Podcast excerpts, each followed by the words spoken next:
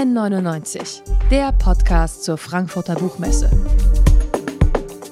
Von Detektor FM, dem offiziellen Podcastpartner der Frankfurter Buchmesse. Herzlich willkommen bei N99, dem Podcast der Frankfurter Buchmesse. Und wir sind hier auch auf der Frankfurter Buchmesse am Stand von Detektor FM im Forum. Da sitze ich jetzt mit Stefan Hornbach, der zu Gast ist. Und wir sprechen über ein Thema, das vielen ein bisschen unangenehm ist, nämlich über die Diagnose Krebs. Fast eine halbe Million Menschen in Deutschland erkranken jedes Jahr an Krebs. Und das ist eine Krankheit, an der immer noch sehr viele Menschen sterben. Geschichten über den Krebs, die werden also nachvollziehbarerweise immer mal wieder sehr dramatisch geschrieben. Anders ist das bei der Geschichte von Stefan Hornbach in seinem Roman Den Hund überleben. Da erzählt er unaufgeregt und auch ein bisschen humorvoll von Sebastian, ein junger Mann, der an Krebs erkrankt und der sein Studentenleben deshalb aufgeben muss. Er zieht wieder zurück zu seinen Eltern. Wir erfahren von seiner Behandlung und auch von den Menschen, die ihn dabei begleiten. Über diesen Roman spreche ich jetzt mit Stefan Hornbach. Schön, dass Sie da sind. Hallo. Hallo, vielen Dank, dass ich hier sein darf. Den Hund überleben heißt Ihr Roman. Als ich den Titel gehört habe und auch erfahren habe, dass es um eine Krankengeschichte geht, da habe ich ehrlich gesagt gedacht, der Krebs ist der Hund. Es geht darum, den Krebs zu überleben und der Krebs ist der Hund. Aber der Hund ist ein echter Hund, ein echter Romanhund zumindest. Welche Rolle spielt der in Ihrem Roman und auch für Ihren Protagonisten Sebastian? Ja, also Sebastian zieht ja aus verschiedenen Gründen ähm, nach der langwierigen Diagnose wieder zurück zu seinen Eltern und wieder in sein Kinderzimmer und war eigentlich gerade drauf und dran, sein Leben genießen zu wollen und vielleicht auch ein bisschen ändern zu wollen. Der studiert Germanistik in Gießen ähm, und der Roman beginnt aber in Paris, wo alles viel aufregender ist und ähm, jetzt eigentlich von einer Lebenslust ergriffen und die, wird jäh yeah unterbrochen durch diese Diagnose. Und mit dem Heimzug, mit dem Rückzug aufs Dorf, in die Pfalz, wo er herkommt, zu den Eltern, trifft er eben auch nicht nur seine Eltern, sondern auch diesen Hund wieder, der alt geworden ist. Das kann ich gleich vorwegnehmen. Also es ist gar nicht so schwer, diesen Hund zu überleben.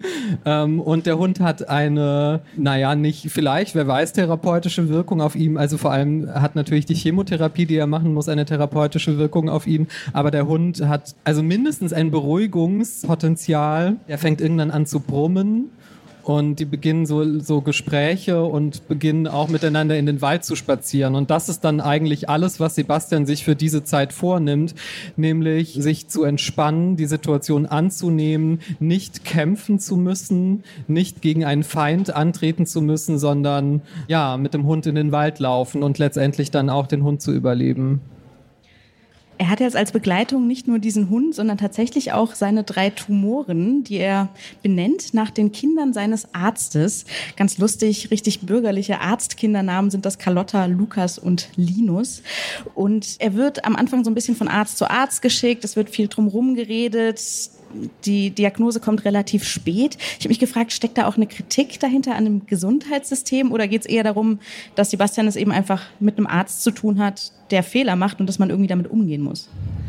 Ja, also der Arzt hat ja den Fehler natürlich nicht absichtlich gemacht, aber der Arzt hat vielleicht nicht genau genug ähm, nachgeschaut. Es ist ja oft auch so, dass Ärztinnen und Ärzte äh, diagnostizieren, was ihnen zu, als erstes einfällt oder so. Ich glaube, da gibt es irgendeine Studie, aber das muss habe ich jetzt nicht gut vorbereitet. Nee, natürlich gibt es ganz viele gewissenhafte Ärztinnen, die an alles denken und äh, dieser eine Arzt hat aber natürlich was anderes vermutet und so zieht sich diese Diagnosegeschichte wirklich lange hin und Sebastian befindet sich im Stadium 4b. Danach kommt nichts mehr. Das ist so die, das Dramatische. Ähm, gleichzeitig sagt ein anderer Arzt zu ihm, ja, ja, das kriegen wir schon alles wieder hin. Die Heilungschance ist gar nicht so schlecht. Und das sind diese beiden Extreme, zwischen denen er auch emotional dann eigentlich pendelt zwischen es muss wieder, es wird schon wieder und ähm, es ist einfach richtig, also eigentlich das äh, ein, eins der großen Schreckensszenarien, die man sich so für sein Leben vorstellen kann. Du hast jetzt diese beiden Extreme beschrieben, zwischen denen sich der Protagonist auch emotional bewegt. Tatsächlich liest sich der Roman aber überhaupt nicht extrem, sondern so, als sei ja dieses Leben mit Krebs teilweise auch natürlich sehr alltäglich und auch manchmal stellenweise so ein bisschen langweilig. Es gibt ja viele Geschichten über den Krebs. Da ist die Diagnose für die Menschen sozusagen das Signal, ihr Leben komplett auf den Kopf zu stellen. Die gehen dann nochmal auf aufregende Reisen, ähm, eher so Abenteuergeschichten. John Green fällt einem da ein. War Ihnen das wichtig, das so zu beschreiben, dass das manchmal auch gar nicht so wahnsinnig aufregend ist, Krebs zu haben? Ja, das finde ich eigentlich ganz, finde ich tatsächlich wichtig. Ich hoffe, du fandest den Roman nicht, äh, nicht langweilig, auch wenn es zwischendurch Sebastian langweilig ist. Also auf eine gute Art und Weise langweilig, meine okay, ich. Okay, super. Aber das ist vielleicht also auch unspektakulär wäre vielleicht das ja, Wort, das ich eigentlich gesucht habe. Ja. Das ist auch wieder das Potenzial des Hundes, ne? Also dieses, ähm, diese Ruhe da mit reinzubringen, die Sebastian ja braucht. Und das ist eigentlich, worum es mir hauptsächlich auch geht mit dem Buch oder was ein wichtiger Punkt für mich ist, nämlich dieses, äh, diese Erwartung an Erkrankte, dass sie eben kämpfen müssen, dass sie antreten müssen gegen den Endgegner Krebs, gegen die Krankheit.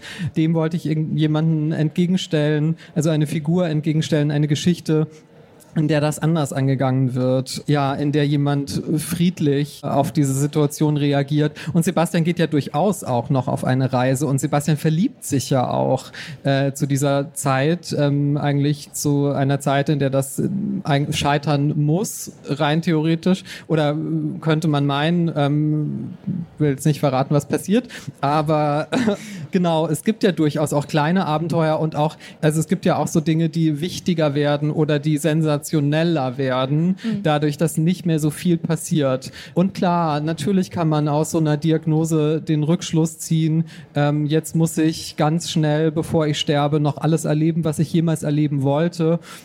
Ich glaube, Sebastian würde nach dieser Erfahrung eher so leben, dass er sich nicht dem Stress aussetzt, alles erleben zu müssen ja, das ist was, worüber ich viel nachgedacht habe. Diese Ruhe, die Sebastian hat mit seiner Diagnose, die teilt sein Umfeld nicht unbedingt. Es gibt eine alte Schulfreundin, die ihn auch mal ermuntert, doch mal ein bisschen zu weinen. Geht es da auch ein bisschen um die Schwierigkeit als Betroffener, sich dieser Angst, auch dieser Angst vor dem Sterben, die ja tatsächlich dann virulent ist, zu stellen? Oder nervt das einfach Sebastian, dass er da diese Leute um sich hat, die von ihm einfordern, irgendwie panischer und trauriger und ängstlicher zu sein? Also es gibt diese eine Figur, die die Freundin Jasna, die alte Schulfreundin, die auch so ein bisschen esoterisch unterwegs ist und ihn da so ein bisschen äh, überrumpelt mit Rettungsversuchen. Aber eigentlich entspannt sich Sebastian auch da und äh, lernt anzunehmen und äh, jede Hilfe, die es gibt, auch in irgendeiner Weise zu schätzen. Und äh, genau, ist ja anfangs auch, also es, was ja beginnt, ist, dass er sich in, in den Notfall, es, alle schalten in den Notfallmodus und gehen erstmal mit, machen, was die Ärzte Ärztinnen sagen, machen, äh, was jetzt angesagt ist, weil sie es ja selbst gar nicht wissen, was zu tun wäre. Und ähm, irgendwann, dann sind sie in dieser Maschinerie und ich glaube, eine Sache, die vielleicht ähm, Menschen, die diese, die so eine Krankheitserfahrung gemacht haben, ähm, kennen, ist sowas wie, äh, so ein Gedanken wie, zum Glück habe ich das und nicht die anderen, die alle total durchdrehen. Gleichzeitig die ja, dann auch ruhiger wären, wenn sie persönlich betroffen wären? Oder wie meinst du das? Naja, weil es ist ja schlimm, so eine Nachricht zu überbringen und äh, Menschen damit äh, auch, also mit in sowas reinzuziehen, in so eine Geschichte. Hm. Ich glaube, Sebastian ist jemand, der nicht total durchdreht, der zwar auch völlig überfordert ist, aber ähm, vielleicht auch gar nicht so gut eine gute Anbindung an seine Emotionen hat zu, zu Beginn des Buchs, dass er da jetzt in ein absolutes, also in einen Abgrund Abgrund stürzen könnte. Und ja, genau, es gibt so ein, so ein Gefühl von, zum Glück bin ich, das es gibt, steht auch der Gedanke im Buch zum, nach dem Telefonat mit der Mutter, in der er ihr versucht beizubringen, dass er einen Tumor hat, ähm, denkt er sich danach, zum Glück bin ich der, der die Nachricht überbringt und nicht der, der die Nachricht empfängt. Denn äh, als sie auflegen, ist er sich sicher, dass sie jetzt das ganz gut so durchgezogen hat, stark zu sein am Telefon, aber danach völlig in sich zusammenfällt. Äh, und ähm, ich glaube, das ist ein irgendwie nachvollziehbarer Gedanke. Also für mhm. mich auf jeden Fall. Umgekehrt gibt es ja vielleicht auch den Gedanken, gut, dass es diese Leute in seinem Umfeld gibt, die diese Angst haben können für ihn quasi. Genau, und, und das um ist der Teil der Frage, den ich nicht beantwortet habe. Er ist natürlich ähm, in erster Linie erstmal total dankbar auch dafür, dass er diese Eltern hat, die nicht bescheuert sind, sondern die sagen, hey, komm zu uns, du hast hier noch dein Zimmer und wir haben dich lieb und wir wollen, dass du wieder äh, gesund wirst. Und die sogar, also es geht auch sehr wenig um die Emotion oder nur am Rande immer um die Emotionen ähm, dann der Eltern oder wie das für die eigentlich ist, weil auch die Sebastian, glaube ich, davor schützen, so ähm, oder auch nicht so, gar nicht so, dass so dann durchbesprochen wird oder äh, oder so am, am Abendessenstisch. Jetzt ist dieses Buch, Den Hund überleben, der zweite Text von dir, der sich mit diesem Thema Krebs beschäftigt. Der erste ist ein Theaterstück, der heißt Über meine Leiche. Ich hoffe, ich verrate nicht zu viel, wenn ich, äh, wenn ich sage, dass du auch mit einer Krebserkrankung zu kämpfen hattest. Wie wichtig ist dir denn, diese eigenen Erfahrungen im Schreiben zu verarbeiten? Also ich habe schon immer eigentlich über Dinge geschrieben, die mich interessiert haben und die, wo ich das Gefühl hatte, dazu kann ich irgendwas sagen. Also dazu habe ich, ähm, äh, also das interessiert mich nicht nur, sondern da will ich gerne einen Beitrag leisten. Ähm, und ähm, ich finde es, also für mich ist es äh, ja eine ähm, oder ich hab, bin, bin vielleicht auch zum Schreiben gekommen, äh, im über mich und meine Erfahrungen auch schreiben, habe mich jetzt aber an einer, also relativ früh auch dafür entschieden, anhand von Material, das irgendwann da war, ähm, das, äh, das auch versucht hat, ähm, eigene Erfahrungen ähm, äh, wirklich äh, fast, also ja, zu dokumentieren eher, da tatsächlich Geschichten draus zu spinnen. Und das, als ich nicht weiter wusste mit dem, mit dem Manuskript, habe ich das in Dialogen und äh, für die Bühne versucht und sehr schwarzhumorig und ähm, äh, auch ein bisschen in so eine Fantasie abdriftend, in so eine Chemotrance oder so des, des Protagonisten und habe danach aber gemerkt oder schon während des Schreibens, ich werde, ich kann nicht alles erzählen in diesem Theaterstück, was ich gerne, also was ich zu sagen habe. Und es gibt all diese Texte, die es, also es gab schon sehr viele Jahre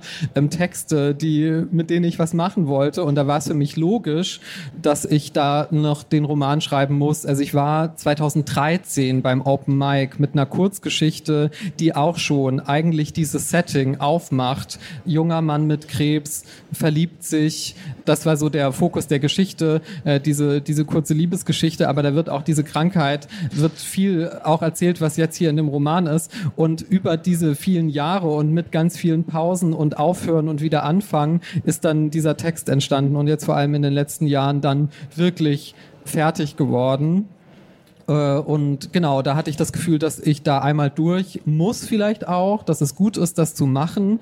Ähm, und genauso wichtig ist es mir aber, dass es ein Roman ist und dass ich eine Figur ähm, erfunden mhm. habe, mit der ich Erfahrungen teile und ja, mit anderen Figuren im Buch aber auch. Und es ist tatsächlich, also ich fand meine eigene ähm, e-, Expertise, die ich äh, unfreiwillig gemacht habe, nicht wichtiger als jetzt meine Vorstellungskraft mit meinen, also meine Fantasie, mit der ich diese Geschichte geschrieben habe. Jetzt geht es in diesem Theaterstück darum, gut zu sterben. Kurz zusammengefasst, im Roman geht es eher ums Überleben. Ähm, aber auch hier steht der Tod natürlich, ist der Tod ein Thema, über den anfangs auch niemand so richtig reden will. In der Erfahrung, der künstlerischen Erfahrung jetzt auch mit diesen beiden Texten, was würden Sie denn sagen, welchen, welchen Umgang mit Sterben und Kranksein würden Sie sich denn wünschen im Vergleich zu dem, wie es normalerweise läuft oder wie du es vielleicht auch selbst erfahren hast. Ja, ich weiß gar nicht, ob ich da irgendwas richtig Schlaues sagen kann. Ähm, Mittelschlau ja, geht auch. es ist ja einfach eine riesige, es ist ja eine riesige Scheiße, dass wir alle sterben müssen, aber es ist ja auch einfach so.